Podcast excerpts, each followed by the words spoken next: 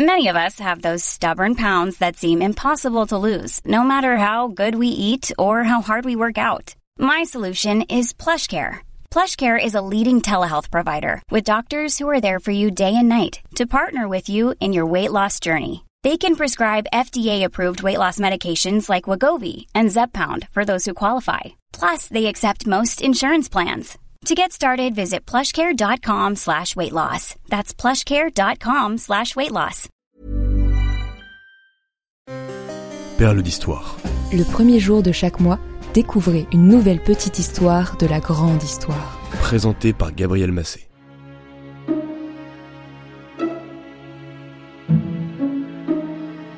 Aujourd'hui, je vais vous raconter une histoire insolite, celle d'un homme à l'audace peu commune.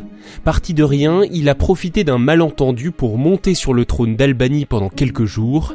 Voici l'histoire d'Otto Witte.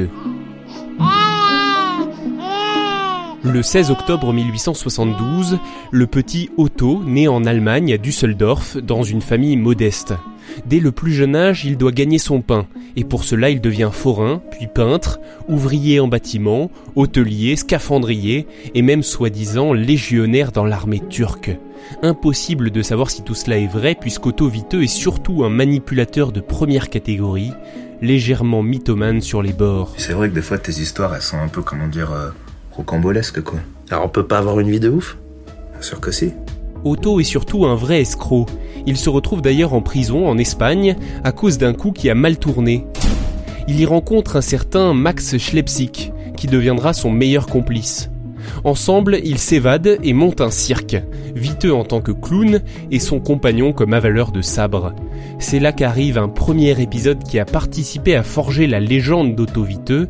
Il est raconté par Pierre Belmar dans son livre Les génies de l'arnaque. En voici un extrait.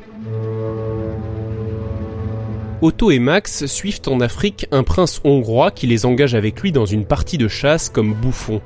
Le travail, si l'on peut parler de travail, n'est pas très enthousiasmant, plutôt désagréable même, mais il a l'avantage d'être fort bien payé.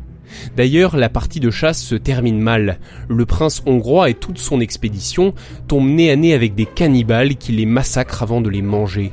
Seuls les deux Allemands s'en sortent en exécutant un éblouissant numéro d'avaleur de feu qui convainc sans équivoque les indigènes de leur qualité divine et ils repartent comblés de cadeaux. Le coup suivant des deux compères est remarquable. En 1911, la Joconde est volée au musée du Louvre. Otto et Max décident de profiter de l'occasion pour se faire passer pour les voleurs.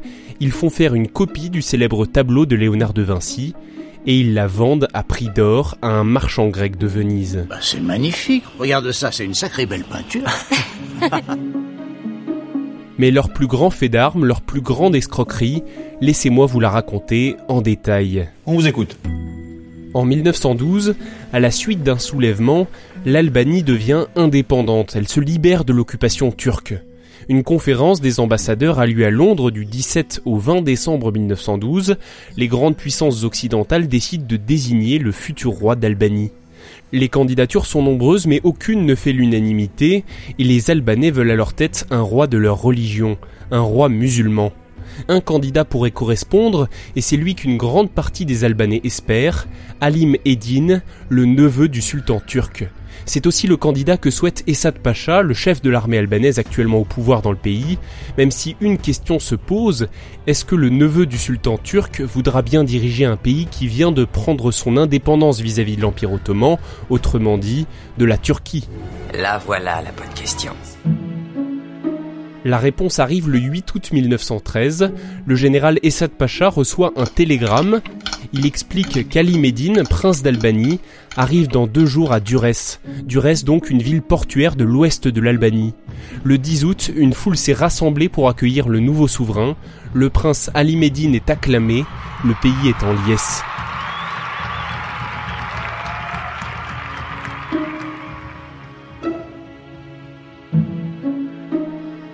Vous commencez peut-être à vous en douter, tout ne tourne pas rond dans cette histoire. En réalité, Ali Medine n'est au courant de rien, il est en voyage en Autriche, c'est Otto Viteux qui a profité de leur ressemblance physique pour se faire passer pour lui, il a envoyé un télégramme et mis en scène son arrivée à Durès. Otto est doué parce que le 13 août, il est couronné roi d'Albanie sans que personne ne se doute de rien et il se goinfre au festin rendu en son honneur après la cérémonie. Ses premières décisions sont de déclarer la guerre au Monténégro et de constituer son harem. Ça c'est tout à fait prioritaire. Avec son fidèle valet et compagnon de fortune, Max Schlepsik, Otto procède à la sélection des candidates et cela va durer pendant deux jours et deux nuits. Oh.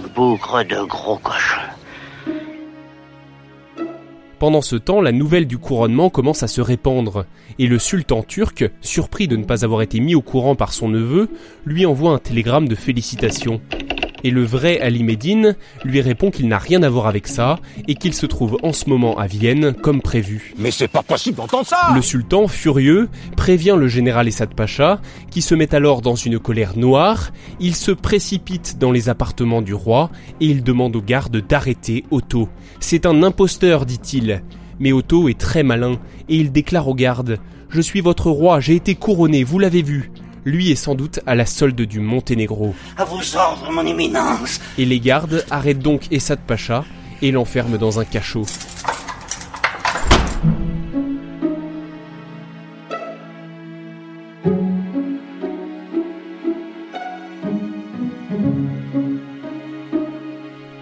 La situation devient tout de même risquée pour Otto et Max, et avec l'aide de jeunes femmes du harem, ils s'enfuient en direction de l'Italie, non sans emporter avec eux quelques richesses albanaises. Vu les merveilleuses richesses de ce pays, on comprend que les étrangers aient envie de l'occuper. De retour en Allemagne, Otto Witte réussit à se faire reconnaître ancien roi d'Albanie, et sa carte d'identité en portera toute sa vie la mention. En 1939, il raconte cette histoire incroyable dans un livre nommé 5 jours roi d'Albanie et dont il est difficile de détacher le vrai du faux, ou plutôt la réalité de l'exagération. Mais une chose est sûre, à l'âge de 86 ans, Otto Witte a rendu son dernier souffle en Allemagne, à Hambourg, le 13 août 1958, soit 45 ans, jour pour jour, après son couronnement. Finalement, en 1914, la conférence de Londres a nommé Guillaume de Viède, un Prussien protestant, à la tête de l'Albanie. La Première Guerre mondiale a éclaté et Guillaume s'est enfui. En octobre 1914, Essad Pacha a donc pris le pouvoir comme dictateur, une place qu'il a gardée jusqu'en 1916.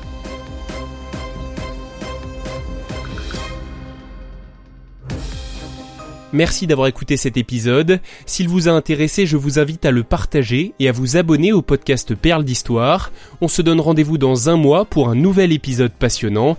Et d'ici là, vous pouvez aussi me retrouver dans le podcast Culture G pour cultiver votre curiosité. À bientôt!